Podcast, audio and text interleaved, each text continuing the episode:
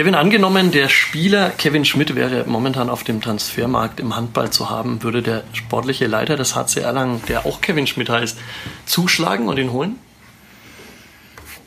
Ähm, kommt darauf an, bei welchem Verein. Ähm, ich handle ja zurzeit für den HC Erlangen. Ähm, aus diesem Grunde eher nicht, weil wir da dann doch auf den Außenpositionen äh, fitte Spieler brauchen und ich weiß, dass der Kevin Schmidt äh, was am linken Fuß hat und da nicht mehr die volle Leistungsfähigkeit äh, darstellen kann.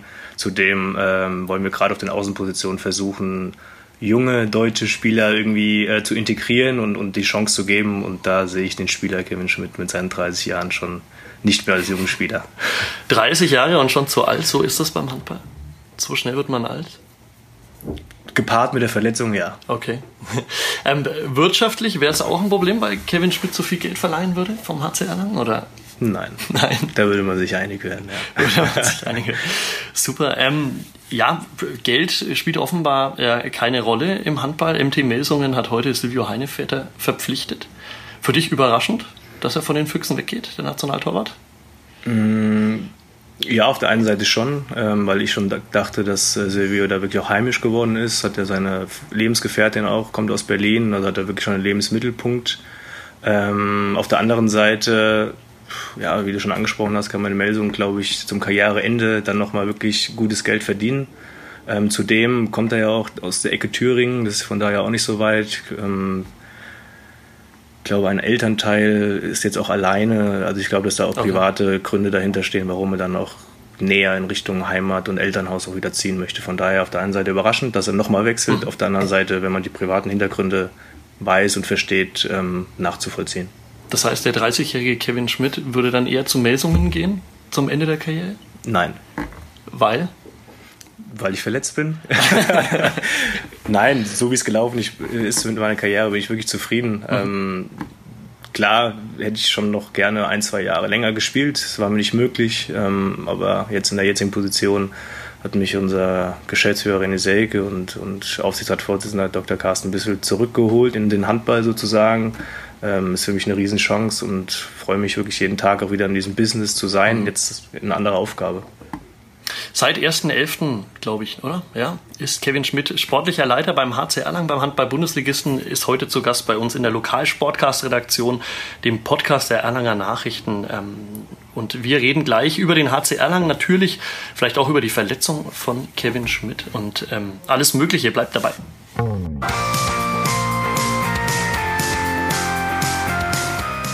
Lokalsportcast, der Sportpodcast der Erlanger Nachrichten. Katharina Tonsch und Christoph Benesch.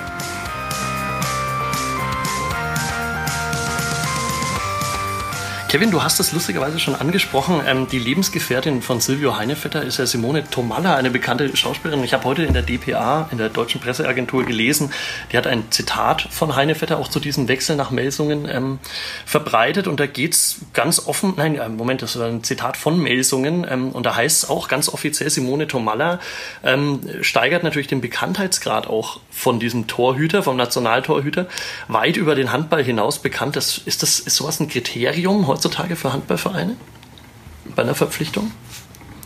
Ähm, ist vielleicht ein kleiner Add-on. Ähm, also wir verpflichten beim HCR lang aus sportlichen Gesichtspunkten. Ähm, bei uns steht die Qualität, die sportliche Qualität über allem. Ähm, klar, wenn jetzt ein Spieler dabei ist, der eben eine berühmte Frau oder mhm. eine berühmte Vergangenheit hat, klar, das sind eher so marketingtechnische Dinge, die vielleicht damit reinspielen, aber ähm, danach suchen wir unsere Spieler auf gar keinen Fall aus. Bei Carsten Lichtlein, der ja jetzt kommt, ähm, kommende Saison, ist das da die, die Vergangenheit auch ein bisschen ein Kriterium, dass er äh, wirklich weit über die Handballgrenzen hinaus erkennt? Mm, ich glaube, dass da eher der ausschlaggebende Punkt ist, dass er einfach ein Top-Torhüter ist. Ähm, immer noch. Er zeigt jetzt gerade wieder mit einer stabileren Abwehr in Gummersbach, dass er da wieder zur, zur guten Form äh, gerade aufläuft. Er hat es echt schwierig gehabt jetzt dieses Jahr, weil die Abwehr doch äh, sehr löchrig war, sage ich mal. Jetzt mit dem neuen Trainer Tore Grebe hat sich das wirklich schon stabilisiert. Hat man gegen die rhein löwen auch gesehen, wo er, glaube ich, 45 Prozent äh, Quote hatte im Tor. Ähm, dazu ist es ein Junge, der aus, aus Würzburg kommt, hier erweiterte Heimat, ähm, wollte dann auch zurück. Ähm, ich glaube, das Gesamtpaket passt einfach bei ihm. Mhm. Er wollte zum HC Erlangen, was für uns auch immer ganz wichtig ist, dass die Spieler sich hier mit identifizieren können mit dem, mit dem Verein. Dazu die sportliche Komponente. Und natürlich ist äh, Lütti ähm, bekannt im, in Handball Deutschland, klar. Ähm, hat viele Großturniere gespielt, gute Leistungen gebracht, über Jahre hinweg, ähm, weshalb wir uns äh, sehr auf ihn freuen. Ist das komisch als Sportdirektor? Du hast ja mit ihm, glaube ich, zusammengespielt in Gummersbach. Ist das seltsam, wenn man plötzlich auf der anderen Seite des Tisches sitzt und mit äh, einem ehemaligen Mitspieler dann verhandelt? Das ist speziell, ja. Also ich hatte es ja mit äh, Florian von Kochalla, mit Andreas Schröder, jetzt mit Carsten Lichtlein, klar. Ähm, aber das ist so, wenn man jetzt mit jungen Jahren so eine verantwortungsvolle Aufgabe ähm, zugeteilt bekommt. Ähm, ja, ich würde lügen, wenn es nichts Spezielles ist, aber ich versuche da einfach äh, das professionell anzugehen und gleichzeitig aber auch nahbar zu sein. Aber das ist mhm. jetzt, äh, hat jetzt nichts mit den drei Spielern, mit denen ich zusammengespielt habe. Das möchte zu allen sein, denn ich denke, nur so kann man auch das Vertrauen der Spieler gewinnen. Und äh, ich sehe mich da natürlich auf der einen Seite als Vorgesetzter, aber ich möchte schon eher den Spieler mit ins Boot holen, denn ich bin immer so ein Fan davon, irgendwie, dass wir zusammen irgendwas mhm. erreichen und nicht von oben herab ähm, auf die Spieler agieren sollten. Das funktioniert im Handballgeschäft, weil beim Fußball geht es ja oft um Millionen. Ähm, beim Handball jetzt, glaube ich, ist es nicht ganz so viel Geld, aber kann man das wirklich so auf einer Ebene? Ist es noch so freundschaftlich, familiär? Ich würde sagen schon. Klar muss man harte Entscheidungen treffen. Ähm, jetzt den Namen habe ich schon angehört mit Andreas Schröder. Da haben wir uns mhm. einfach gegen ihn entschieden als Spieler, ähm, was ja nichts mit den Menschen zu tun hat. Also ich verstehe mich mit Andi äh, super. Er ist ein feiner Charakter. Ich denke, das sieht man auch, hängt sich bis zum Schluss rein. Ähm, ich glaube, es geht nicht um den Charakter, sondern äh, ums Geld, Entschuldigung, sondern eher um Charakter, wie ein mhm. Spieler tickt, wie, wie der Mensch äh, einfach ist. Ja? Man, man darf da, finde ich, diesen Spieler oder dieses Sportliche nicht auf diesen Menschen beziehen. Ich meine, kann ein schlechter Spieler sein, aber ein super Mensch und genauso umgekehrt. Ja. Also von daher sollte man schon dann noch irgendwo getrennt betrachten, auch wenn in der Gesamtbetrachtung natürlich das eine Rolle spielt, dass beides irgendwie im Einklang steht und wie ich eingangs schon erwähnt habe, dass er sich vor allen Dingen identifiziert und dann können wir uns als Verein mit ihm identifizieren und das ist dann so eine Symbiose, glaube ich, was, was dann irgendwie das Gesamtkonstrukt stärker macht. Wann redet man denn bei so einer Verhandlung dann tatsächlich über das Geld? Ist das gleich eines der ersten Dinge, um sich, wo man gleich entscheidet, ob man sich überhaupt an einen Tisch setzt oder nicht? Oder kommt das ganz am Ende? Oder? Mm, unterschiedlich. Also es geht erstmal darum, dass wir rausgehen und schauen oder erstmal ein Spielerprofil entwickeln mit dem Trainer zusammen, was für ein Spieler oder was für eine Anforderung hat der an Spieler. Jetzt im Beispiel Minel kann ich es vielleicht mhm. mal gerade erklären. Ähm, wir wollten einen spielstarken Spieler haben, ähm, der auf der Halbposition decken kann, ähm, der Führungsqualitäten hat, der uns einfach im Spiel was anderes bringt. Dann habe ich äh, ja, durch Datenscouting oder auch durch Videoscouting äh, bin ich eben auf ihn aufmerksam geworden. Dann nimmt man den ersten Kontakt mit dem Berater auf. Wir wollen dann, oder ich persönlich möchte immer als erstes eigentlich mit dem Spieler sprechen. ja, spricht mit dem Spieler, spricht mit dem Berater und man kennt ja ungefähr auf dem Markt, äh, was für Preise gezahlt werden für solche Spieler oder was für so ein Spieler verlangt oder wo, was er jetzt im aktuellen Verein ähm, verdient, das weiß man schon. Ähm, aber wir beim HCL Erlangen müssen da schon sagen, wir haben unsere Budgetgrenze und wir wissen auch, was wir für so einen Spieler ausgeben wollen. Also ähm, wir setzen da schon die Grenzen ganz klar und wir bestimmen, was er uns wert ist in dem ganzen Konstrukt in unserer Mannschaft und darüber gehen wir auch nie hinaus. Ja. Bei Minel war es dann so, der Kontakt wurde aufgenommen und dann bin ich nach Frankreich geflogen, habe mir zwei, drei Spiele angeguckt. Erstmal ähm, die Familie kennengelernt, die Freunde, die, die Eltern waren da, also dass man es irgendwie so ein bisschen versucht, ein gesamtes Bild irgendwie zu erstellen von dem Spieler, ähm, soziale Umfeld kennenzulernen, ähm, spricht er Englisch, spricht er Deutsch, wie kommuniziert er, solche Kleinigkeiten, wo man mhm. einfach versucht, ein ganzes Bild zu basteln und das ist uns, glaube ich, bei ihm ganz gut gelungen. Ähm, haben ihn dann noch hierher eingeladen zum zur medizinischen Untersuchung und äh, zwischen vielleicht zwischen meiner Reise nach Frankreich mit dem Entschluss mit Carsten und auch mit René, dass wir den Spieler holen wollen, bis zur Ankunft hier zur sportmedizinischen Untersuchung wird dann, dann letztendlich über Geld gesprochen. Ja. Mhm. Das kann also passieren, dass man, wie man hört, doch sehr viel Aufwand ähm, aufbringt, dass man äh, dort extra hinfliegt, dass man mit dem Spieler redet und dann sind irgendwelche astronomischen Forderungen und dann muss man sagen, okay, alles umsonst? Kann passieren, klar. Mhm. Ähm, ist euch das passiert schon mal? Oder dir persönlich? Du bist ja jetzt noch nicht so lang in dieser Position. Nein, bis jetzt äh, sind, sind die Spieler auch gekommen, die wir wollten. Ähm, Nee, mir ist es noch nicht passiert, aber das kann vorkommen, bestimmt. Mhm. Also ähm, wenn dann vielleicht noch irgendein anderer Verein reinkrätscht und noch mehr Melsungen Geld. zum Beispiel und das Dreifache bietet. Zum Beispiel, wenn die dann reinkrätschen, ja, dann, dann sagen wir als Erlangen auch, okay, wir würden den Spieler gerne haben, aber den können wir nicht finanzieren und unsere Grenze ist eben Summe X mhm. und die mehr ist denn der Spieler uns, für uns dann auch nicht wert, im Mannschaftsgefüge, im Gehaltsgefüge der Mannschaft, das muss man auch immer beachten, dass, da, mhm. dass das alles passt. Ähm, wenn er dann Unsummen verlangt oder für uns verhältnismäßig zu viel, dann sagen wir da auch nein und gucken uns dann mal einen Spieler um. Du sprichst das an, so Gehaltsgrenzen oder allgemein ähm, Bilanzen. Ähm, jetzt gibt es Vereine wie Melsungen, die wirklich wahnsinnig viele Topspieler verpflichten, auch aus Verträgen rauskaufen. Ich denke da, glaube ich, an Julius Kühn letztes Jahr, oder? Ähm, zum Beispiel auch. Ähm, dann gibt es Vereine wie Hannover Burgdorf, bei denen offenbar die fetten Jahre, wenn man so sagen will, ein bisschen vorbei sind, die im Moment so einen kleinen Ausverkauf erleben. Mhm. Droht das beim HC Erlangen jetzt vielleicht auch? Kann das drohen, wenn man jetzt sieht, ihr seid sehr aktiv äh, gewesen auf dem Transfermarkt, habt jetzt, glaube ich, fünf Neuzugänge, also wirklich einen, einen, größeren Umbruch jetzt vor euch. Jetzt kommt zum ersten Mal ein Spieler ähm, jetzt aus Frankreich in die Bundesliga für euch. Ähm, es kommt ein Spieler mit Champions League Erfahrung aus Kroatien. Es kommt Silvio, äh, nicht Silvio Heinefitter, der geht nach Melsungen. Nein, ähm, es kommt Carsten Lichtlein, also auch wirklich Namen, die, die im Handballsport was bedeuten. Mhm. Da muss man sich da Sorgen machen, dass der HC Erlangen sich übernimmt? Nein, das auf keinen Fall. Ähm, dafür haben wir auch einen René Selke und einen, äh, einen, Aufsichtsrat mit der Spitze mit Carsten Bissel. Ähm, wie ich schon eingangs erwähnte, wir haben unseren finanziellen Rahmen. Ähm, den gilt es 100% einzuhalten wird überhaupt kein Risiko eingegangen.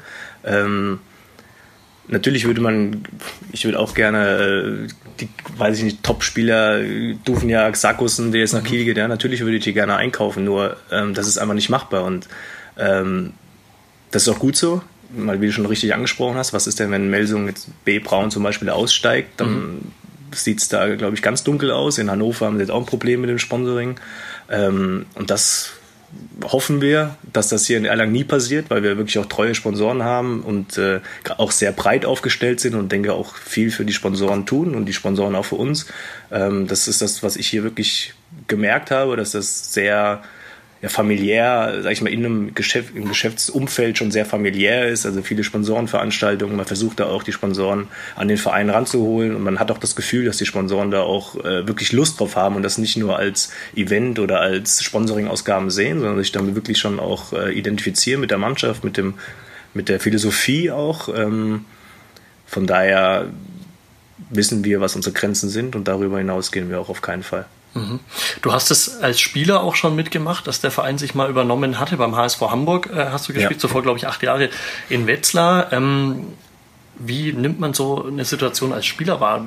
War das bei dir wirklich so, kannst du es mal erzählen, mhm. dass man vielleicht die ersten Gerüchte hört, dass es dem Verein nicht, nicht, nicht gut geht finanziell, dass dann vielleicht die ersten Zahlungen ausbleiben? Was macht man dann überhaupt, mhm. wenn, das, wenn die Gehaltszahlung ausbleibt und vor allen Dingen sitzt man dann von heute auf morgen auf der Straße?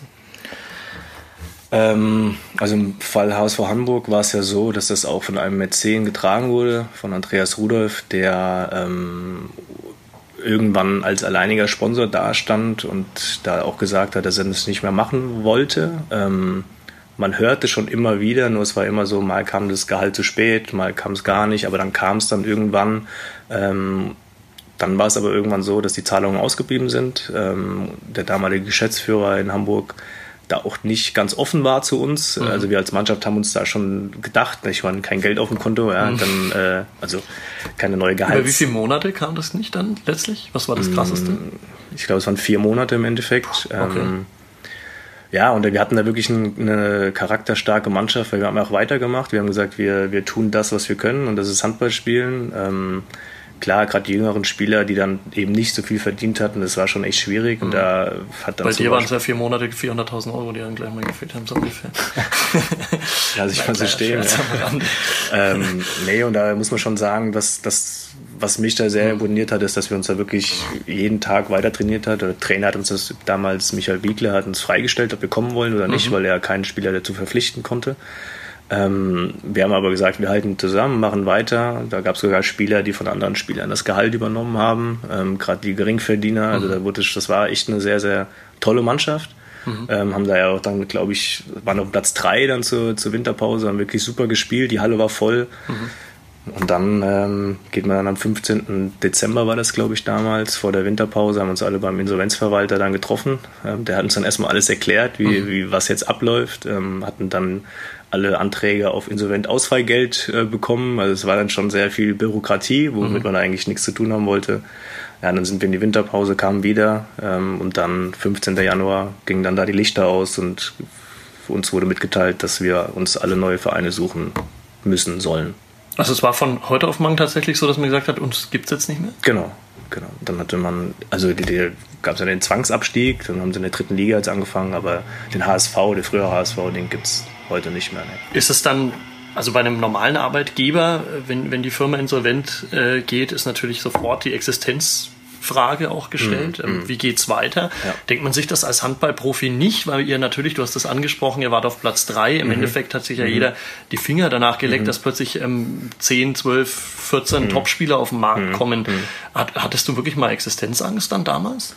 Man macht sich natürlich schon Gedanken, gerade wenn man in die Winterpause geht und man eigentlich schon wusste, dass es nicht weitergeht. Ähm, da wird der Berater natürlich dann vor allem aktiv. Aber klar hat man äh, Gedanken, wo muss ich jetzt hin? Muss ich vielleicht in die zweite Liga wechseln oder welcher Verein ist noch offen? Es war die Winterpause, alle Vereine, das Budget ist verplant normalerweise. Ähm, die Kader sind zusammengestellt und natürlich müssen dann auch erstmal 14 Leute erstmal unterkommen oder dann 16. Ne? Das ist dann nicht so einfach, aber wir sind alle untergekommen. Ich hatte dann wirklich das Glück, wie es dann so ist, dass Raul Santos sich dann damals in Gummersbach verletzt hatte ähm, ich glaube, einen Kreuzbandriss hat er gehabt, einen Meniskusschaden. Und dann habe ich den Anruf aus Gummersbach bekommen, ob ich, das, ob ich mir das vorstellen kann. Und ja, war dann für mich das Glück auch, ja, klar, muss man sagen, das gehört dazu. Ähm, ja, also hätte auch anders ausgehen, klar dann hast, konntest du dem HC Erlangen damals absagen und dann doch nach Gummersbach gehen. Sozusagen. Da hatte ich dann damals noch keine Anfrage. Gab es keine Anfrage als Spieler. Aber du hast mal gegen den HC Erlangen gespielt. Ähm, wie ist denn das in der Arena Nürnberg gegen den HC Erlangen zu spielen? Ganz schlechte Erinnerungen habe ich daran. Musst ja. du ja jetzt sagen eigentlich, oder? Nee, nee? weil ich glaube, habe hier wirklich noch nie gewonnen. Okay. Ähm, Wird auch dabei bleiben wahrscheinlich dann, oder? Ist richtig. nee, also ich glaube, in Hamburg haben wir wirklich auch deutlich verloren, ja. glaube ich. Ähm, beim zweiten Mal war ich verletzt. Irgendwas war da, ja. Auf jeden Fall äh, weiß ich noch, hat mir der, der alte Russe dann damals im Tor ein paar Bälle äh, weggenommen. Ah, okay, ja. Das war die Zeit und äh, ja, also auf jeden Fall keine schöne Erinnerung. Ja. Keine schöne Erinnerung. Nee. Das war mit Gummersbach dann, glaube ich, ne? Dann ich, schon. Kann sein, ja. ja also ich habe zweimal glaub, gespielt. Mit dem HSV habt ihr unentschieden gespielt? In, Nein, ja, ich sogar verloren? Ja, wir verloren. verloren? 100 Prozent. jetzt hätte ich dir fast geschenkt, dass du sagen kannst, ja, ja, stimmt, das mhm. war ein mhm, Unentschieden, mhm. hätte keiner mehr nachgedacht. So ehrlich bin ich. Okay. ähm, gehen wir nochmal zurück. Ähm, ja. Wenn der Verein sagt, ähm, man ist mit Simone Tomalla liiert und deswegen steigert das den Bekanntheitsgrad, will man sowas lesen über sich als Spieler? Dass das ein Kriterium ist? jeder für sich entscheiden. Also, ähm, sowas würde ich nie sagen als, als Verein. Ähm, ich, hol, ich würde den Silvio Heinevetter jetzt aus sportlichen Gründen holen und äh, natürlich ist es auch eine Marke. Ja? Also ich meine, das ist ein Typ. Ähm, Muss man, kann man mögen oder nicht, ne? Diese Schiedsrichter-Diskussion. Ja, ist halt einfach ein Typ, ja. ja. Ähm, ja genau. So kann man stehen lassen. ähm, ja, also, weiß ich, wenn es für Meldungen eine Rolle spielt, weiß ich nicht. Ähm, mhm. Für uns wäre es keine, wie gesagt. Ich habe im Internet gefunden, mhm. über dich gab es mal einen ähnlichen Spruch. Fußball Gold Girl liebt Handballstar. Du sagst schon, ja. Liest man nicht gern? Nee. Liest ich nicht. nicht? Nee. Du nicht. Sowas gehört. Äh, für mich ist es äh, Privatsphäre irgendwo ja. und äh, darüber möchte ich irgendwie nicht in der Öffentlichkeit reden und das soll auch privat bleiben. Okay, dann reden wir auch nicht darüber, das mhm. bleibt privat. Mhm. Okay. Aber jetzt will natürlich jeder wahrscheinlich wissen, aber man kann ja trotzdem kommentieren und fragen und dann kannst du es auflösen oder nicht. Ähm, ist Melsungen, wenn man das jetzt beobachtet, diesen, diese, diese krassen ähm, Einkäufe, mhm. ähm, ist dieser Markt im Handball, nimmt der momentan Bewegung auf? Ist das ein Karussell, das sich im Moment anfängt zu drehen? Das vielleicht ein bisschen auch über die Handball-WM merkt man das jetzt auch, dass die Aufmerksamkeit mehr da ist? Ist jetzt mehr Geld im Spiel oder ist das alles wie immer, bloß man nimmt es im Moment anders wahr? Wie würdest du es beurteilen? Mm, ob mehr Geld im Spiel, weiß ich nicht. Ähm, mhm. also ich finde, dass Melsungen schon immer gutes Geld hatte, ähm, um solche Transfers zu tätigen. Ähm, die Gegenbeispiele haben wir ja auch, äh, wie zum Beispiel Hannover, wo es jetzt also sieht es nicht schlecht aus, aber die wohl den Etat verringern müssen. Mhm. Ähm, es gibt schon ein, zwei Vereine, die dann auch Probleme haben, glaube ich. Ähm, aber dennoch glaube ich, dass es ein solides wirtschaften ist in der Bundesliga. Ähm, ja, also ich, wenn ich jetzt beim Beispiel Melsung bleibe, da ist, äh, die haben einfach das nötige Geld, um seinen deutschen Nationalspieler einzukaufen. Ähm, wir müssen einen anderen Weg gehen. Ähm, das ist so, weil wir eben nicht diese finanziellen Mittel zur Verfügung haben und, und wenn es mal ein Loch gibt am Ende der Saison, dass das dann einfach ausgeglichen wird durch irgendeinen äh, Sponsor oder einen Privatmäzen, mhm. das haben wir nicht, das wollen wir aber auch nicht, äh, weil wir es dann im, im, Beispiel HSV gesehen haben, wie schnell es dann auch wirklich zu Ende sein kann. Ähm, ja, wir versuchen unseren Weg zu gehen und, und den Mix einfach zu finden zwischen jungen, entwicklungsfähigen Spielern und dann, äh, wie du schon angesprochen hast, auch internationalen Topspieler, wenn Ivic jetzt, der aus Press kommt, ähm, da freuen wir uns drauf. Aber dieser Mix, ich glaube, das ist auch noch das, wo sich die Zuschauer mit identifizieren können. Ich glaube, wenn man jetzt alles nur zusammenkauft, dann ja, ist es nicht schön. Also wir wollen ja auch was entwickeln. Wohin soll denn dieser Weg führen? Also du hast das angesprochen, ihr habt jetzt ähm, international erfahrene äh, Spieler verpflichtet, die auch schon große Verantwortung übernehmen in ihren jeweiligen Vereinen. Ähm, ihr bekommt mit Firnhaber ja immerhin auch einen vom großen THW Kiel, äh, den Kreisläufer. Ihr habt Lichtlein. Ähm, Metzner kommt noch, ein, der, einer, der momentan, glaube ich, die zweite Liga so ziemlich in, aus, aus dem Rückraum in Grund und Boden wirft. Wohin geht der Weg des HC? Oder wohin ähm, soll er gehen? Ja, natürlich stetig nach oben. Ähm, das ist unsere Wunschvorstellung. Äh, natürlich kann man das alles nicht so planen. Ähm, die Spieler aus den ausländischen Ligen, als Ivic und auch Minell, die müssen natürlich auch erstmal sich zurechtfinden. Aber auch Spieler wie ein Firnhaber oder Metzner oder ein Lichtlein müssen erstmal ankommen und auch sich hier beweisen, ihre Rolle finden. Ähm, von daher ist es nicht immer so leicht zu sagen, aber man sieht ja jetzt auch in der Tabelle, dass das Mittelfeld sehr eng zusammen ist. Wir sind auf dem zehnten Platz, ein Punkt Rückstand auf dem neunten ich habe drei Vorsprung auf dem 14. oder zwei. Also es ist ganz, ganz eng in der Mitte der Bundesliga.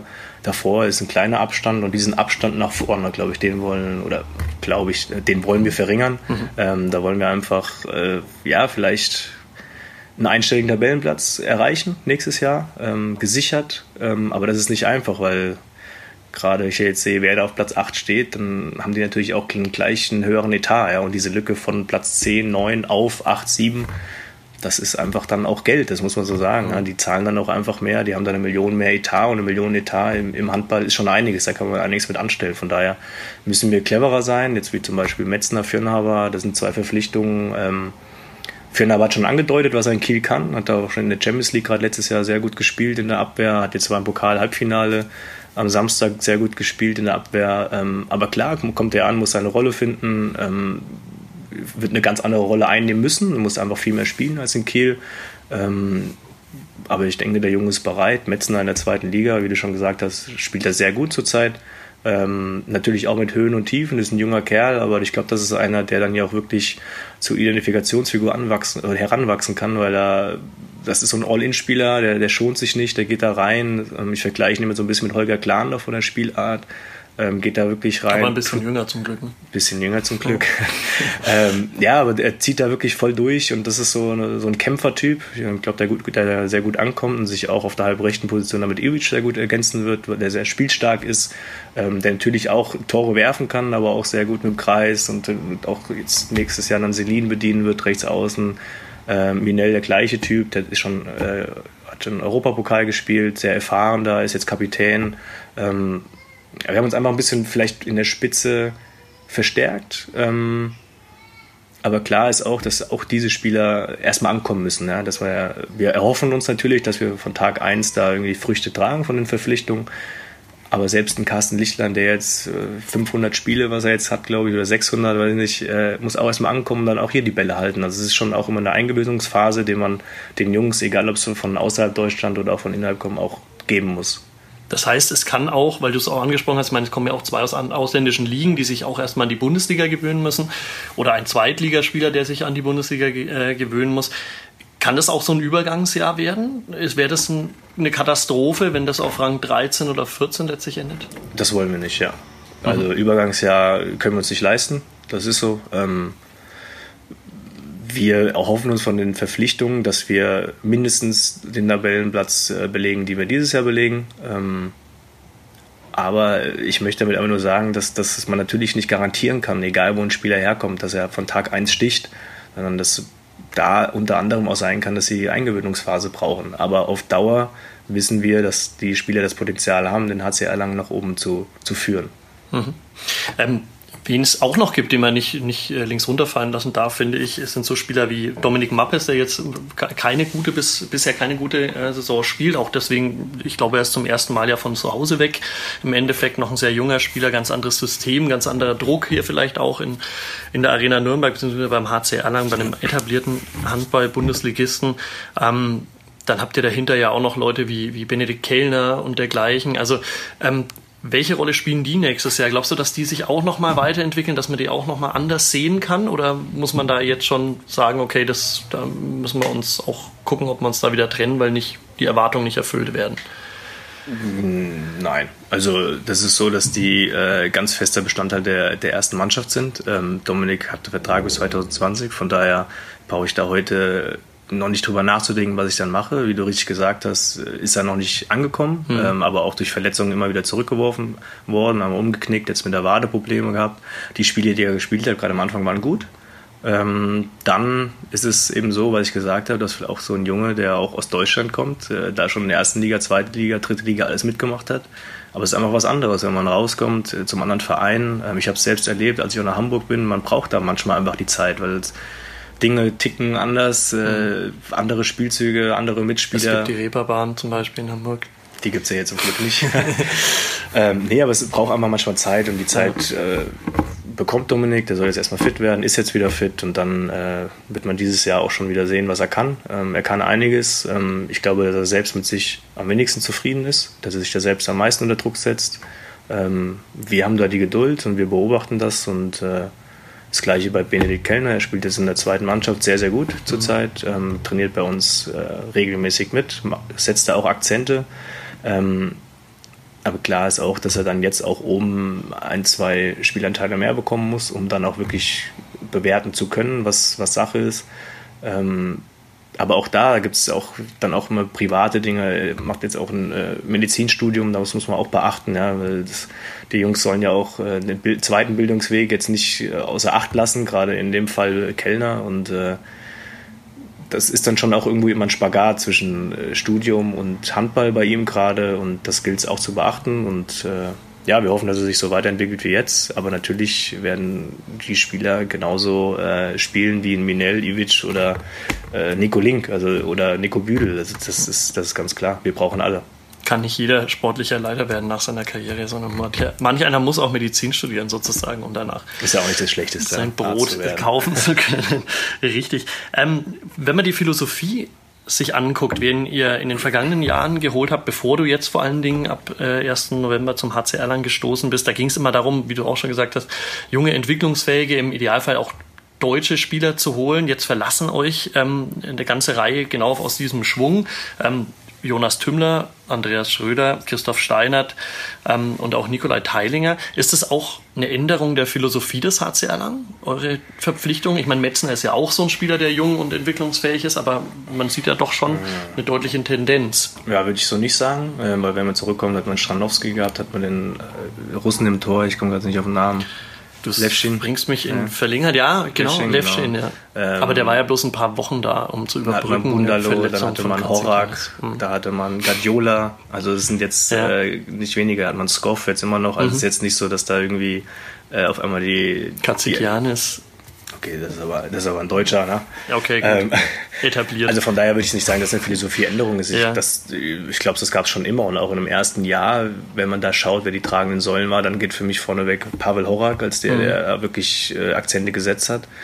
Ähm, ja, und den Weg gehen wir weiter, glaube ich. Äh, also, also man braucht, braucht solche Leuchttürme, absolut. erfahrene Spieler? Man braucht erfahrene Spieler, um damit auch die Jungen sich dahinter entwickeln können. Also mhm. ich kann jetzt nicht äh, mit 19, 20, 21-Jährigen und davon 14 Stück in die Saison gehen und äh, den Druck, den sie aushalten müssen, das, das ist halt einfach normal in dem Alter, dass sie das nicht können und von daher dürfen die sich dann auch mal dahinter verstecken, hinter ähm, den erfahrenen Spielern. Mhm. Die werden dann die Pflicht genommen und, und das ist so eine Symbiose. Wir brauchen diese jungen Spieler, wenn ich wieder aufs Budget zurückkomme, um aber auch die erfahreneren Spieler uns leisten zu können und mhm. andersrum genauso. Also das ist äh, glaube ich, in jedem Verein so, ja. Und, und also vielleicht jetzt ein Kiel oder Neckarlöwen, die sind die ganz großen, die, die ja dann irgendwo auch am Tropf vom großen Sponsor hängen. Mhm. Ähm, also wir wirtschaften solide und so setzen wir auch unsere Mittel ein und dazu gehört die, diese Philosophie wollen wir auch weitertragen. Ähm, ich denke gerade, wenn man unsere Außenposition anschaut, ähm, da haben wir mit Chrissy Bissel einen Jungen, da haben wir dann mit Morawski einen erfahren, aber trotzdem äh, ein Jungen aus der Region, sage ich mal. Auf der rechten Seite ist es äh, ein Kochalla, der erfahren ist, ähm, Celine, der erfahren ist, aber jetzt auch noch nicht, noch nicht alt ist. Ja? Dann Nico mhm. Büdel, ähm, also ich kann da durchgehen. Ich finde, das ist, äh, wir haben auch nicht mehr Ausländer nächstes Jahr als, als dieses Jahr. Also von daher diese Diskussion und Philosophieänderung kann ich da nicht nachvollziehen. Mhm. Ähm, wir müssen ja auch auf Abgänge reagieren. Es ist ja nicht so, dass wir alle Spieler wegschicken oder nicht verlängern, sondern mhm. jetzt des Goff oder Steiner, die wollen den Verein ja auch verlassen. Oder ein Kopischin genauso, mhm. ähm, ein Hassfährter, wenn wir da die Reihe weitergehen. Das sind ja Jungs, die an uns herangetreten sind und die Vereine verlassen wollen. Darauf müssen wir reagieren. Mhm. Das haben wir gemacht und äh, wie gesagt, jetzt diese Philosophie bleibt bestehen. Ähm, mhm. Weil du die Außenposition angesprochen hast, ähm, was ich auch spannend finde, du hast gerade gesagt, wir brauchen etablierte und dahinter vielleicht Spieler, die sich entwickeln können. Ihr hattet vor dieser Saison die, die Möglichkeit, mit Maximilian Lux eigentlich ein, ein großes Talent da zu haben. Ähm, hinter einem erfahrenen, nämlich Celine, mhm. der dann sicher das ganze Jahr über mehr oder weniger verletzt hat und äh, wie ich finde, das ein bisschen un glücklich verlief dann ähm, für Maximilian Lux. Mhm. Ähm, wie bewertest du das? Warum habt ihr euch damals von Lux getrennt oder warum, beziehungsweise habt ihr nicht daran geglaubt, dass das vielleicht noch andere Züge hat? Also da kann ich ja nichts zu sagen, weil ich da noch nicht da war. Okay. Zu dem Zeitpunkt. Ähm, ich habe nur den Transfer nach Wetzlar äh, mhm. mitbekommen. Ähm, und zu dem Zeitpunkt war eben Kochalla schon da, mhm. ähm, war Celine da, Nummer 1 und 2 und dann mhm. kam Luxi auf uns zu und hat um die Freigabe gebeten. Ähm, dem sind wir nachgekommen, weil mhm. wir keine Steine in den Weg legen wollten. Ähm, was davor die Entscheidung mhm. pro Kochalla und äh, gegen Luxis, das, war noch nicht das kann, da war ich okay. äh, noch nicht involviert. Wo du involviert warst, war ähm, eine Identifikationsfigur, äh, nämlich Nikolai Teilinger.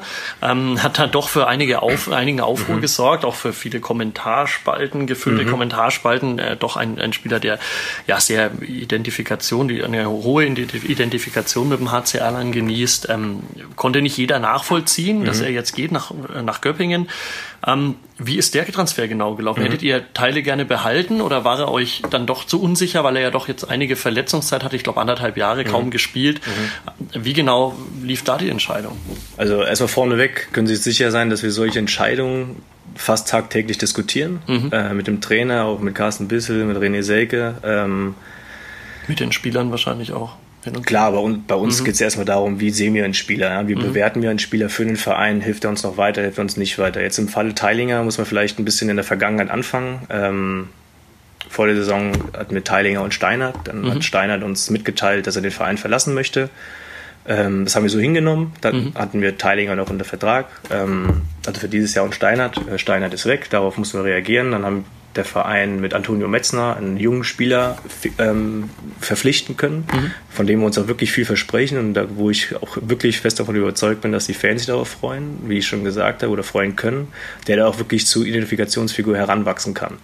Ähm, Teilinger, der war zu diesem Zeitpunkt verletzt, jetzt die letzten eineinhalb Jahre wenig gespielt, ähm, hat sich zu dem Zeitpunkt auch in der Reha befunden, dann in Donaustauf auch Reha gemacht mit unseren Physios, Ärzten, kam auch immer wieder negative Rückmeldungen von den Ärzten, dass es eben noch nicht geht. Mhm. Ähm, aber wir wollten eben, weil er in der Vergangenheit auch ein wichtiger Spieler von der HC war, haben wir gesagt, wir lassen den Teile nicht fallen, wir, wir warten die Entwicklung ab und haben da auch Geduld.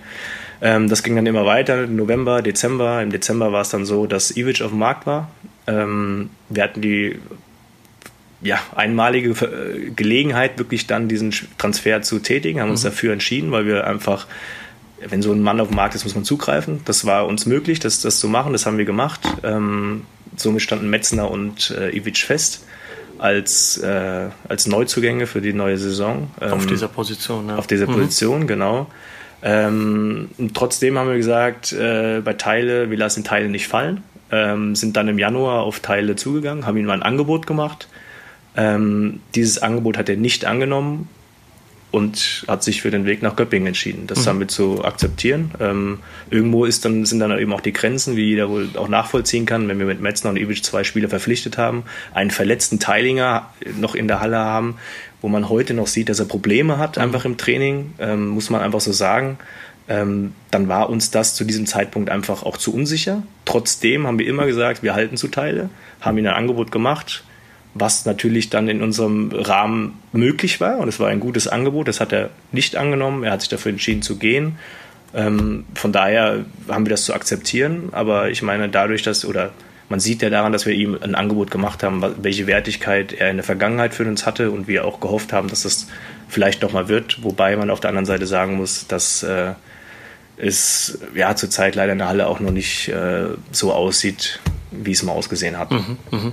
Und man muss ja auch ganz ehrlich sagen, ist ja jetzt nicht ganz verkehrt, äh, wenn man nach Göppingen wechselt, denke ich mal. Ne? Ist ja auch ein ambitionierter Verein, etabliert in der Bundesliga und vor allen Dingen, glaube ich, nur 25 Minuten von Köngen weg, von, von Teil des Heimatort. Also ich glaube, ähm, ganz so schwer wird der Wechsel dann vielleicht auch nicht fallen, wenn es ja quasi in die Heimat geht. Wie war das bei dir nach acht Jahren in Wetzlar? War das schwierig zu gehen? Also vielleicht nochmal auf Teile. Ähm, ja. ja. also gebe ich dir recht. Ähm, mhm. Ich denke, für ihn ist es jetzt auch mal was Neues zu sehen. Er hat sich bewusst dafür entschieden und wird seine Gründe haben. Von daher mhm. ist das für uns zu akzeptieren, aber vielleicht für die Zuschauer auch ein bisschen die Hintergründe wie es denn dann zur Trennung kam, dass es dann eben nicht so war, dass wir jetzt hier Teile vom Hof jagen, sondern ja. dass wir ihn da schon gewillt waren auch. Mhm. Äh ja, vielleicht ist es auch ganz gut für ihn, ähm, wenn man verletzt war, könnte ich mir vorstellen, oder so, so wirklich so eine lange Leidensgeschichte hat, wie er das jetzt, jetzt leider hatte beim HC Erlangen, dass man vielleicht wirklich einen Tapetenwechsel einfach auch braucht als Spieler, um dann vielleicht wieder ähm, zurück in die alte ja, Spur zu kommen. Das kann oder? sehr gut sein, ja. Vor allen Dingen ähm, kriegt man es ja mit irgendwie am Rande, wenn man Teile sieht, dann, dann fragt ja gefühlt jeder zweite Zuschauer, wie geht's denn, wie geht's ja, im Fuß, ja. wie geht's im Knie.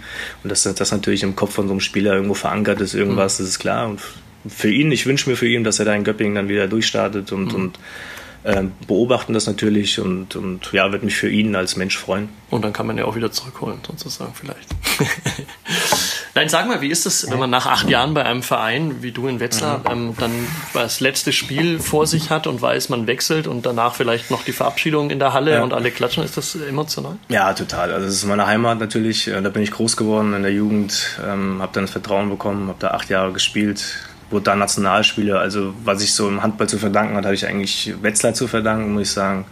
Ähm, ja, also war schon sehr emotional auch dann die mhm. Rede nach dem Spiel ähm, bei vielen Leuten bedankt und klar kommen da die Tränen, weil es schon was Besonderes war für mich. Ähm, aber ich habe mich auch natürlich sehr auf Hamburg gefreut, muss ich auch sagen. Ähm, Kann ich auch verstehen, auf Hamburg würde ich mich auch freuen. Genau, die Start ja. auf den Verein, das ist, war eine tolle Erfahrung, mhm. die ich jetzt im Nachhinein noch nicht missen würde, aber natürlich, wenn ich jetzt zurückschaue, war es als Spieler schon die HSG Wetzlar, wo ich mich äh, ja, wohlgefühlt habe, weil es mhm. auch einfach die Heimat war, klar. Was war denn die bitterste Niederlage? Aber sicher nicht die beim HC Erlangen, aber die in deiner Karriere? Mhm. Was war die das bitterste? war das Europapokalfinale gegen Berlin in Berlin damals. War in dem Final Four. Mhm. Ähm, ah, war schon echt was Besonderes, dann die vier Fanlager da und ähm, unsere Fans dann da im Rücken und äh, gerade mit dem Hintergrund auch, ja, wie das dann einfach alles in Hamburg gelaufen ist mhm. und dann nochmal die Chance zu haben, damit was Großem irgendwie abzuschließen, das wäre schön gewesen. Und dann umso bitterer dann, dass das dann beim Füchse Berlin Heimspiel sozusagen mhm. dann nicht geklappt hat. Ja. Heinefetter damals schon bei den Füchsen ja, gewesen? der hat dann den Titel. Und Simone Tomalla auch schon auf der Tribüne gewesen, weißt du? Ja, da hatte ich keine Augen für des Spiels. Ausnahmsweise, gut. Du warst, hast du gerade erzählt, auch gestern, glaube ich, beim mhm. Final Four, oder? Genau. Ähm, wie ist denn das, äh, wenn man als ehemaliger Spieler zu solchen Turnieren kommt. Mhm. Das, das, ist der, oder du bist ja auch beim HC Erlangen, sitzt mhm. ja auch auf der Bank. Mhm. Ähm, wenn man in die Halle reinkommt und so weiter und man weiß, okay, hey, ich habe keine Kurzhose an, sondern vielleicht äh, eine Anzughose oder eine Jeans oder irgendwas, juckt das in den Fingern, tut das weh, dass man da nicht mehr spielen kann? Oder sagt man vielleicht, mhm. vielleicht okay, gut, mhm. das war's halt, muss man abhaken? Ja, also ist schon teilweise schwierig. Ähm, Gerade jetzt beim Pokalfinale war es schon so, dass das da auch schon klar Gänsehaut gibt. Ähm, gerade vor dem Einlauf, dann die Lasershow und so, wenn man das alles mitbekommt, die Stimmung dann von den Fanlagen, das war schon ganz besonders. Äh, auch finde ich bei uns in Heimspielen, wenn ich so an die Black Knight gerade so zurückdenke. Es war schon, wenn man da im Kabinengang steht, dann die Jungs neben einem im Trikot und weiß, jetzt geht's halt auf die Platte, dann, dann juckt es schon. Ähm, aber natürlich weiß ich auch, dass jetzt zum Schluss in Gummersbach mit meinem Fuß war kein Spaß mehr irgendwo, wenn man dann selbst merkt, dass man die Leistungsfähigkeit nicht mehr erreichen kann oder die maximale, dann macht es auch einfach nicht mehr so viel Spaß, dann ist es dann irgendwie eine Qual. Ähm, dennoch wurde mir dann irgendwie was genommen durch die Verletzung, mit dem ich noch nicht irgendwie so richtig abschließen konnte damals. Ähm, deswegen hat mir so der Schwung oder dieser Ausgleich dann durch mein Praktikum im Fußball echt geholfen, auch ein bisschen Abstand zu gewinnen zum Handball, so dass ich mich jetzt auch wieder bereit gefühlt hatte, so in dieses Business zurückzukehren. Die Gesichter sind immer noch die gleichen. Ähm, es ist gut so, wie es ist jetzt. Und ich glaube, dass wenn man auf der Bank sitzt und nicht dieses Kribbeln fühlt, dann ist man da auch falsch. Hm. Ist das das Sprungbein, das verletzt ist? Ja. Was genau ist da passiert? Sollte man vielleicht noch kurz aufklären, weil jeder hört immer vom verletzten Fuß. Ja, Was genau ist ja, der verletzte ja. Fuß? Ähm, ja, es war schon ein bisschen länger her, 2014, da bin ich da mal ziemlich heftig umgeknickt, hat man die Peroneus-Sehne gerissen. Das ist die Sehne, die dafür zuständig ist, den Fuß zu senken und zu heben. Mhm. Ähm, das heißt, mein, mein Fuß ist dann ein bisschen hinter mir hergeschliffen sozusagen. Mhm. Ähm, ja, muss dann eingegipst werden, dann Knorpelschaden noch drin und äh, okay. dann langsam aufgebaut, aber immer gemerkt, dass nach einer Belastung der Fuß dick wurde, immer Probleme hatte und äh, ja, dann einfach auch nicht mehr die maximale Leistungsfähigkeit da war und äh, Mhm. Wie gesagt, dann macht es auch nicht mehr so Spaß, wenn man nicht mehr da hinkommt, wo man mhm. weiß, eigentlich spielen zu können. Mhm. Okay. Ja, ähm, reden wir noch ganz kurz über die Verhandlungen, was mich noch interessieren würde. Du bist mhm. ja als ehemaliger Spieler, bist du da, ähm, hilft einem das auch bei deinen Verhandlungen, dass du, kennst du da ein paar Tricks oder Kniffe, weißt du, jetzt wird der Berater das und das sagen und dann mhm. zu dem äh, Spieler, du musst jetzt dem das und das sagen. Also hilft dir das, dass du selber quasi mal auf der anderen Seite saßt? Absolut. Also will ich schon sagen, ähm, Jetzt verstehe ich auch, was die Vereine mal gesagt haben, wenn sie nicht so viel zahlen wollten, so, ne? also was dahinter steckt. Ähm, okay. Also ich habe jetzt beide Seiten kennengelernt. Mhm. Ich glaube, das schon ein großer Vorteil ist. Und ich glaube, der größte Vorteil ist, dass ich eben noch nicht so lange raus bin aus dem Business, sondern schon auch noch weiß, wie die Spieler ticken und auch viele persönlich kenne oder ja, gegen viele gespielt habe. Und, und ich glaube, dass man sich da schon auf Augenhöhe ist vielleicht falsch, aber schon auf einer anderen Ebene begegnen kann als jetzt weiß nicht, ob ein anderer Manager vielleicht machen kann. Ja? Und ich glaube, dass das schon, schon ein Vorteil ist. Ja? Mhm. Wenn ich da jetzt so die Liga gucke, ist ja bei Olli Rogic das Gleiche. Ja? Also ich, mein, ich glaube, dass man als Ex-Spieler schon Erfahrung mitbringt oder ein Wissen mitbringt, was, glaube ich, der Nicht-Sportler so nicht hat. Man sieht dich auf der Bank sitzen, haben wir auch schon angesprochen, mhm. neben dem Trainer Adas Danelson und dem Co-Trainer Stefan Mittag. Ähm, ist es tatsächlich so, dass du dahin gehörst, dass, das, dass du da eine Rolle spielst auf dieser Bank? Oder ist es so, dass das eigentlich mehr so die Liebe zu diesem, ja, irgendwie bin ich noch so ein bisschen Spieler ist, dass ich sage, hey, ich will da unten sitzen, weil mir dieses Gefühl, mhm. was das ja auch mhm. angesprochen hast, dass mir das so gut tut, da noch ein bisschen so langsam abschalten. Nein, also Nein? ich mache nichts aus Egoismus hier. Mhm. Ähm, das war ein Wunsch auch von Atli und von Stefan. Stefan pflegt ja die Statistik. Vielleicht ist ja aufgefallen, am Anfang saß ich hinten bei der Physiotherapeutin mhm. ähm, und Stefan alleine vorne.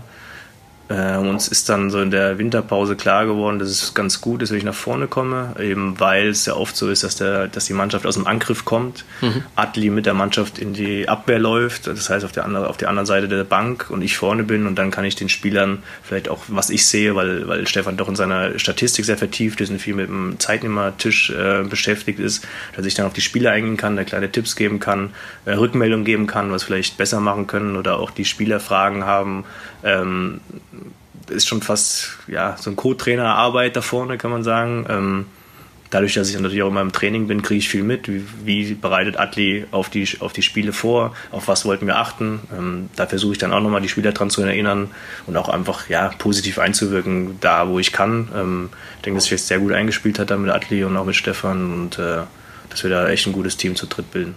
Habt ihr da auch manchmal der ein oder andere einen besseren Draht zu einem bestimmten Spieler als der andere? Weil es sind ja doch ganz verschiedene mhm. Charaktere, so eine Mannschaft, die man da auch vereint. Es ist auch so, dass da vielleicht jeder so ein bisschen weiß, mit wem er am besten jetzt redet, wann er wen aufbauen mhm. muss, wie er ihn mhm. aufbauen muss. Gibt es sowas? Klar, jeder zu seinen Aufgaben, klar. Ähm jeder weiß, wie die Spieler ticken. Ähm, manchmal ist es besser, wenn ich mit dem Spieler spreche, manchmal ist es besser, wenn Atli mit dem Spieler spricht. Aber Atli ist es halt oft so, dass er da keine Zeit so hat, auch ne? als große Diskussionen zu führen auf der Bank. Er tut das natürlich teilweise, wenn die Jungs kommen und ihm was, was auffällt. Ähm, wir sind eher so dahinter, also die Entscheidung und, und äh, diesen Hut hat Atli auf, das mhm. ist ganz klar. Mhm. Stefan und ich versuchen da Hilfestellung zu geben, versuchen äh, aufgrund der Statistik oder auch ein bisschen Bauchgefühl und, und einfach vielleicht Ideen einzubringen. Aber wen Atli ein- und auswechselt, das Ganze allein seine Schuld, äh, seine Schuld, sein, seine Aufgabe und mhm. auch seine, seine Verantwortung. Wir mhm. versuchen da einfach im Sinne der Mannschaft unsere Ideen mit einzubringen. Mhm. Ähm, ja, und, und ich denke, dass es bis jetzt ganz gut klappt. Mhm. Jetzt muss ich ganz kurz, damit wir es nicht vergessen, wir haben ja auch über die Sponsoren gesprochen vorhin, dass wie mhm. wichtig die sind und ja. natürlich sind sie es auch beim Lokalsportcast. Von Public Events über Messe bis zum Ball des Erlanger Sports. Eisklar Events macht Erlangen spannender, noch spannender quasi. Folgt uns auf Facebook und Instagram. Also ein großes Dankeschön an dieser Stelle auch an Eisklar Events. Die waren jetzt, glaube ich, auch beim Erlanger Frühling wieder mit auf dem Marktplatz. Da wart ihr ja, glaube ich, auch, oder? Genau. Kevin? Am Sonntag, genau. Am Sonntag, genau. Bereits am Samstag hingegen war Bayernliga Fußball in Erlangen das nächste Stadtderby, wenn man so will. ATSV Erlangen gegen den FSV Erlangen-Bruck. Beide Mannschaften kämpfen ja gegen den Abstieg aus der Bayernliga und da ist dem noch schlechter, noch ein wenig schlechter platzierten ähm, FSV Erlangen-Bruck ein knapper 1 zu 0 Sieg gelungen. Er war sehr glücklich, dieser Sieg. Ähm, erzielt hat das goldene Tor Firat Chagli. Und bevor wir den Torschützen hören, dann noch zuvor Ahmed Kulabas, der Stürmer des ATSV Erlangen, der sehr viele Großchancen vergeben hat. Wie schlimm ist dieses Derby zu verlieren in wahrscheinlich vielerlei Hinsichten jetzt? Oder? Ja, natürlich, keiner will das Derby verlieren. Vor allem nach so, eine, nach so einem Spiel. Ich glaube, wir müssen erst Halbzeit allein schon 2-3-0 führen durch meine Chancen, die ich normalerweise machen musste. Aber wie sagt man im Fußball gehabt, Scheiße am Schuh gehabt, und ja, haben die Tore nicht gemacht. Ein Fehler von uns hinten werden wir bestraft, wie in den letzten Spielen immer. Ja, und dass es noch ein Derby war gegen Bruck, tut doppelt so weh. Aber ja, wir müssen jetzt einfach nach vorne schauen, den Sieg erzwingen im nächsten Spiel. Und ich denke, dass wir wieder auf die Spur kommen. Knackpunkt war die erste Halbzeit, diese vielen Chancen, die ihr vergeben habt. Ne? Auf jeden Fall habe ich auch betont. Also ich allein hatte schon vier, fünf äh, Chancen gehabt. Zwei hundertprozentige zwei Lattenschüsse. Ja, wenn zwei von denen reingehen, dann sieht das Spiel ganz anders aus. Aber so ist Fußball. Wenn du sie vorne nicht machst, wirst du hinten bestraft. Bestraft, ja. Das war schon, danke. Dankeschön. Ja, und jetzt bei mir ist Gerard Kaki, ähm, der Torschütze. Chucky. Chucky ja. ist der, oh, das habe ich immer falsch in meinem Kopf. Ja, die sagen das ja auch immer falsch. Auch immer falsch, also wie Chucky mit genau. quasi S. C-A-D-L-I, aber es ist Chucky. Genau, okay, schwierig immer, schwierig. Ja. auch für uns. Ähm, nee, äh, Derby-Sieger, Torschütze. Ja, das fühlt sich geil an. Im Hinspiel hat es auch geklappt mit dem Tor. Eben. Ja. Da habe ich dann auch das entscheidende Tor gemacht und ja. jetzt hat es im Rückspiel, freut mich jetzt noch mehr, umso, umso mehr halt, dass ich dem Team weiterhelfen konnte für den Sieg und dann für den Klassenerhalt nochmal einen Punkt. Das ist halt wichtig. Jetzt haben wir den A2 noch mal ein bisschen hinten hin reingebracht. Genau. Also sprich, es war ja nicht nur, dass es ein Stadtteil-Derby Brisanz hatte, sondern ja. es war ja auch sportlich einfach mega wichtig. Ähm, jetzt, ihr habt äh, letzte Woche gegen Bayern Hof gewonnen, jetzt hier gegen ATSV.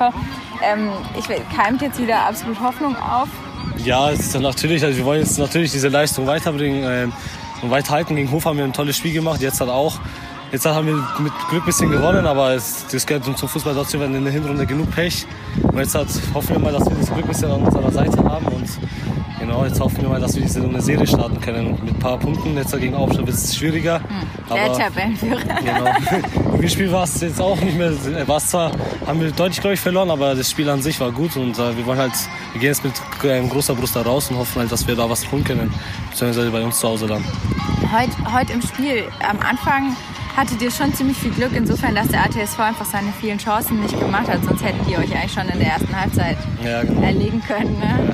Äh, dann, äh, dein Tor war ja auch so ein bisschen sehr artistisch ne? und so ein bisschen reingestöpselt irgendwie. Ja. Was, Nein, das ist nur Glück? War es nur Glück? Nee, ich wollte den Ball eigentlich schon so treffen. Ich habe den halt dumm dann erwischt, weil er dann noch mal ein bisschen, ich habe ihn halt nicht so hoch eingeschätzt und dann musste ich irgendwie noch mal irgendwas mit meinen Beinen machen. Dann habe ich versucht, ihn so hoch zu bekommen wie möglich. Und dann, ja klar, dass er halt dann noch mal ein bisschen auftatzt und so, das, da gehört ein bisschen Glück dazu, aber das war schon alles geplant so.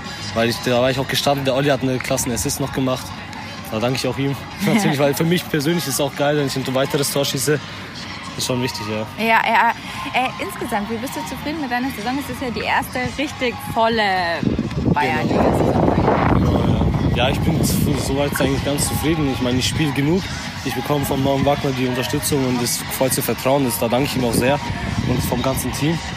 Ähm Äh, ja, genau. Und jetzt halt versuche ich halt meine Leistung halt auch weiterzubekommen und zu weit, mich weiterzuentwickeln und dann mal sehen. Ich will natürlich erstmal dem Team weiterhelfen und den Klassenhalt schaffen. Und dann schauen wir mal, was kommt. Aber ich bin auf jeden Fall zufrieden mit der Saison. Also bis jetzt, also ich hoffe, dass es so, so weitergeht. Mhm. Ähm, ich weiß nicht, gerade als junger Spieler, dann, dann kommt man in die Beinliga, man bekommt jetzt mehr Spielanteile, dementsprechend auch mehr Verantwortung natürlich. Dann läuft es die ganze Zeit nicht gut. Wie schwierig ist das? Merkt man, zweifelt man dann auch an sich?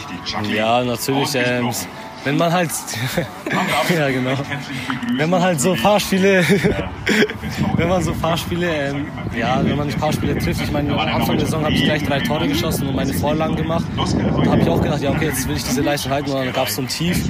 Habe ich zwar weiterhin gespielt, aber für mich persönlich war es halt nicht so gut, aber ich habe halt immer weitergemacht. Ich habe dann dank dem Adam Selmani, Petrit, John Balic und dem ganzen Bastian Munzi, Oliver Seibold, dem ganzen Team, Labi und so mit Max Bauernschmidt, die haben mich halt alle hochgepusht. Und wie gesagt, der Norman hat mir halt das vollste Vertrauen gegeben und das muss ich halt zurückgeben. Was für ein Typ Spieler war denn Kevin Schmidt? War das einer, der harte Ansprachen gebraucht hat oder einer, der gestreichelt werden musste? Beides, glaube ich. Beides? Also ich hab, war schon ein Spieler, der viel Vertrauen spüren musste, ähm, muss ich schon sagen. Ja, jetzt nicht, dass ich sensibel war, aber ich, ich brauchte schon, ja, manchmal Streicheleinheiten, aber ähm, bin auch sehr emotional, muss ich sagen, gewesen als Spieler, den Schiedsrichter gegenüber und auch meinen Mitspieler gegenüber, den Gegenspielern. Von daher habe ich dann da auch mal die harte Hand gebraucht und auch mal eine klare Ansage gebraucht, äh, dass ich da auch mal wieder ähm, genordet werde sozusagen. Und äh, ja, ich denke, so wie jeder Spieler, so ein mhm. Mix, glaube ich. Ich glaube, jeder Spieler braucht immer Streicheleinheiten und braucht immer die harte Hand. Ich glaube, das ist bei jedem so. Okay. Dann abschließend äh, schon mal herzlichen Dank für den Besuch, lieber Kevin. Danke für die Einladung. Wir haben eingangs drüber geredet, äh, was wäre, wenn du noch Spieler wärst. Du hast dann gleich angefangen, du bist ja nicht mehr fit wenn wir zum Schluss ein bisschen spinnen und sagen, du bist jetzt in der Hochzeit deiner Karriere, ähm, du hast ja auch eine Weltmeisterschaft mitgespielt, ähm, auch eine bittere Niederlage damals, glaube ja. ich, gegen Spanien ja. Ja, im Viertelfinale. Genau. Ähm, wenn du in dieser Hochzeit gewesen wärst, hättest du dem HC Erlangen weiterhelfen können zu den Top 6 oder was sagst du, hättest du als Spieler gerne für die Mannschaft gespielt und jetzt äh, Hand aufs Herz ganz offen, wäre das mhm. ein interessantes, weil man es immer so oft hört, mhm. ein interessantes Projekt tatsächlich für dich mhm. gewesen oder wäre, wie gesagt, so eine Top 4 Mannschaft wie der HSV dann eigentlich doch das Bessere für dich gewesen? Also wenn wir jetzt gerade über die WM gesprochen haben, dann war das ja 2013. Da war Erlangen ja nicht in der ersten Liga. Ja. Von daher wäre das jetzt nicht der Verein gewesen, dass ich von der Weltmeisterschaft in die zweite Liga wechsle. Klar, ganz klar. Ja. Ähm, Aber jetzt, so stand jetzt? Ja. Ja. Weil ich einfach weiß, was, äh, wo wir hinwollen, mhm. was möglich ist, was für Ideen wir haben, ähm, welchen Plan wir verfolgen. Ähm, Fände ich es super interessant, äh, an diesem Weg des AC Erlangen teilzunehmen. Ja. Und weil es ein solider, solide finanziert ist. Absolut. Anders als der HSV. Absolut. Absolut. Mit einem sehr seriösen sportlichen Leiter. Wunderbar. Vielen Dank, lieber Kevin, äh, für den Besuch. Euer nächstes Spiel, vielleicht weisen wir da noch ganz kurz hin. Ist am? Ist am Ostersonntag, den 21.04. zu Hause gegen Magdeburg um halb zwei, um 13.30 Uhr. Und es gibt nur noch wenige Restkarten. Also die Halle wird voll. Von daher müssen sie sich beeilen, wenn sie noch teilnehmen möchten. Das muss man tatsächlich, ist es so, jetzt schon? Ja. Magdeburg und Kiel wird, wird sehr, sehr gut, richtig? wird sehr, sehr gut besucht. Okay, ja. super. Kiel ist dann, glaube ich, Woche drauf oder so. Genau. Ja, genau. Also, liebe Handballfreunde oder Fans und alle Leute, die Lust haben, den HC Erlangen mal wieder zu sehen, gegen Magdeburg ist es soweit. Ähm, allerdings muss man noch ein bisschen warten. Was machst du bis dahin? Noch Urlaub, Kevin? Nein. Ähm, nein? Nein. Ähm, Spieler verpflichten. Auch nicht. Ja, naja, wir wollen ja Identifikationsfiguren äh, binden und äh, versuchen, das äh, jetzt in der Zeit zu machen. Ob uns das gelingt, äh, liegt natürlich nicht nur an uns, sondern auch auf Spielerseite. Und wir arbeiten daran, dass wir da die Mannschaft tatkräftig für die Zukunft aufstellen und hoffe, dass wir uns da zeitnah auch was äh, gelingen wird. Es gibt quasi noch eine Ver Verpflichtung, wenn ich das so rein beruflich fragen darf? Nein, es gibt keine. Keine Verpflichtung. Wir sind in der Kaderplanung für nächstes Jahr sind wir, äh, haben wir abgeschlossen. Ähm, jetzt versuchen wir noch für die zweite Mannschaft ein, zwei Stellschrauben. Ähm, ja, was heißt zu verpflichten, einfach da Veränderungen vorzunehmen, weil es auch ganz wichtig ist für uns, dass der Unterbau stark ist ähm, mit jungen deutschen Spielern, die da lernen können, die da ausgebildet werden.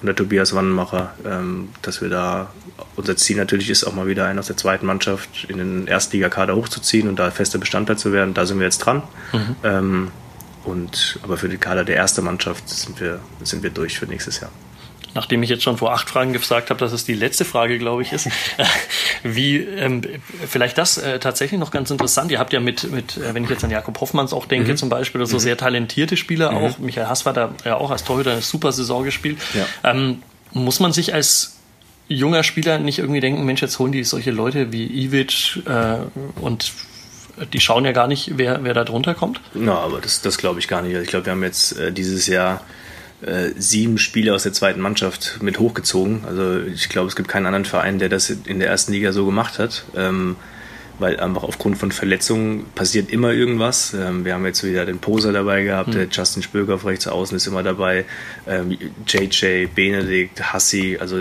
Aber die wenigsten spielen ja dann auch tatsächlich. Klar, weil es natürlich nochmal ein Riesenschritt ist, in der ersten mhm. Liga auch zu spielen. Das ist klar. Hier geht es auch nicht äh, darum, irgendwelche Geschenke zu verteilen, sondern die müssen sich jetzt auch verdienen.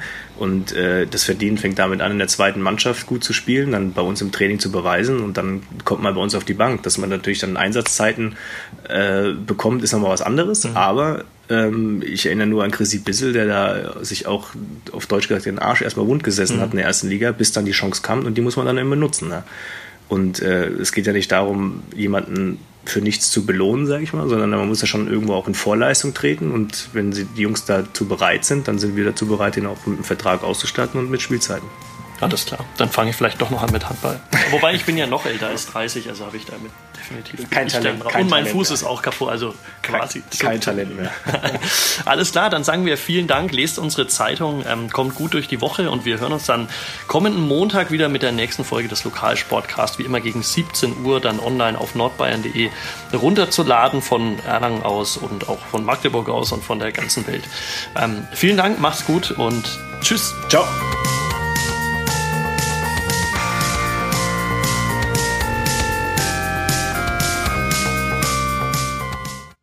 Mehr bei uns im Netz auf nordbayern.de